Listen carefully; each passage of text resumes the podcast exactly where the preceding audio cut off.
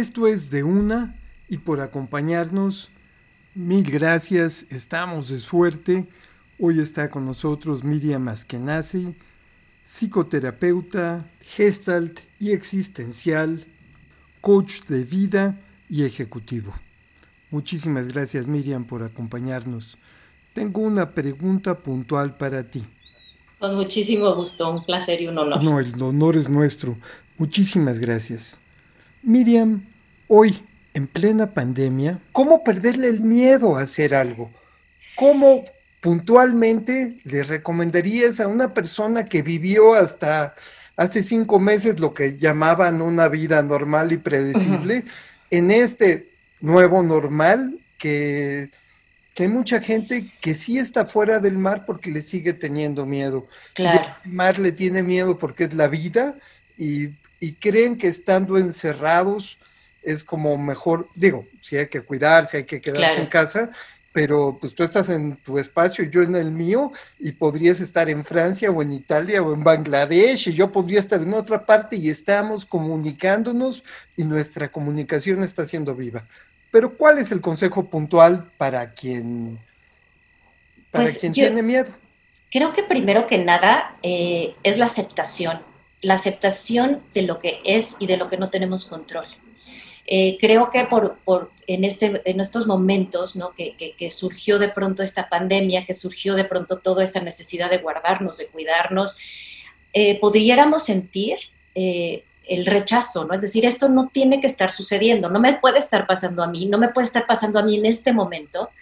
creo que para muchas personas eran momentos muy no sé si decisivos llamarlos, pero tal vez de cierre de ciclos, tal vez de comienzo de ciclos, tal vez de, comenzar una carrera, tal vez de cerrar la preparatoria, tal vez de... Y, es muy fuerte el que de pronto todo el esquema que teníamos ya no es, ¿sí? Ya no es.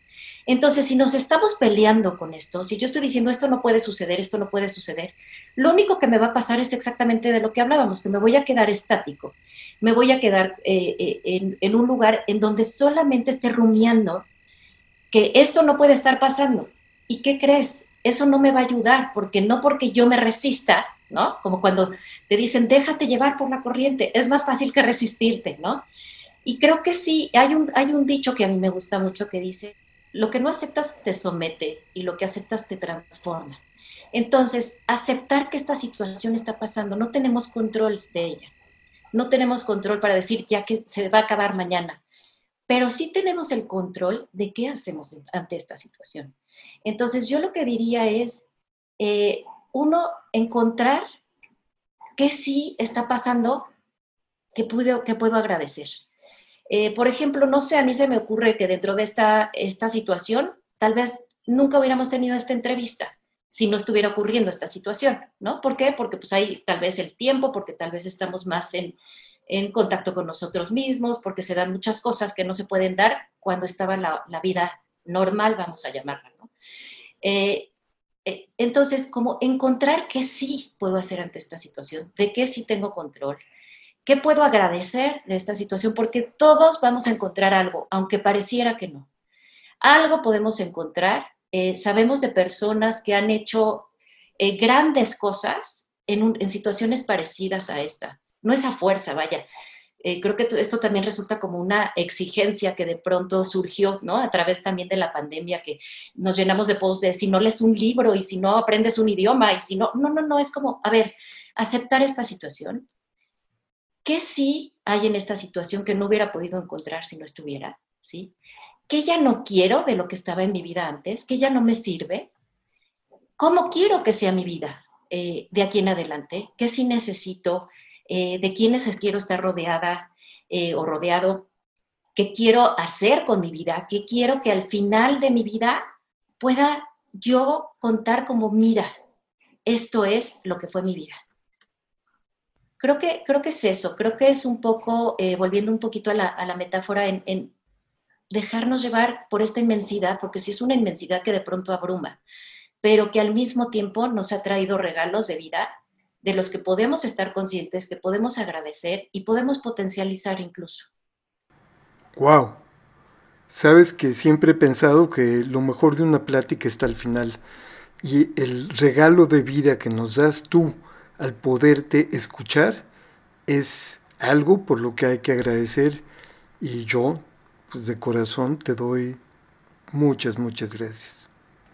Ella es Miriam Askenazi. Miriam, si la gente te quiere encontrar, eh, bueno, claro que sí, con mucho gusto te doy mis, mis redes. este, en Facebook estoy como Transformare Miriam Askenazi.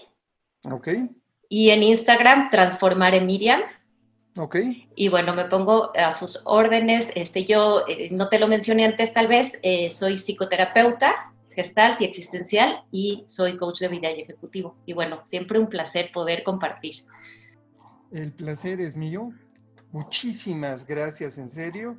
Y te mando la liga para que hagas con esto lo que tú quieras. Gracias, muchas gracias. que estés muy bien, Sergio. Gracias por el mensaje, me encantó, en serio. Qué bueno, qué bueno. Gracias a ti. Chao. De una es una producción de asanisimasa.co.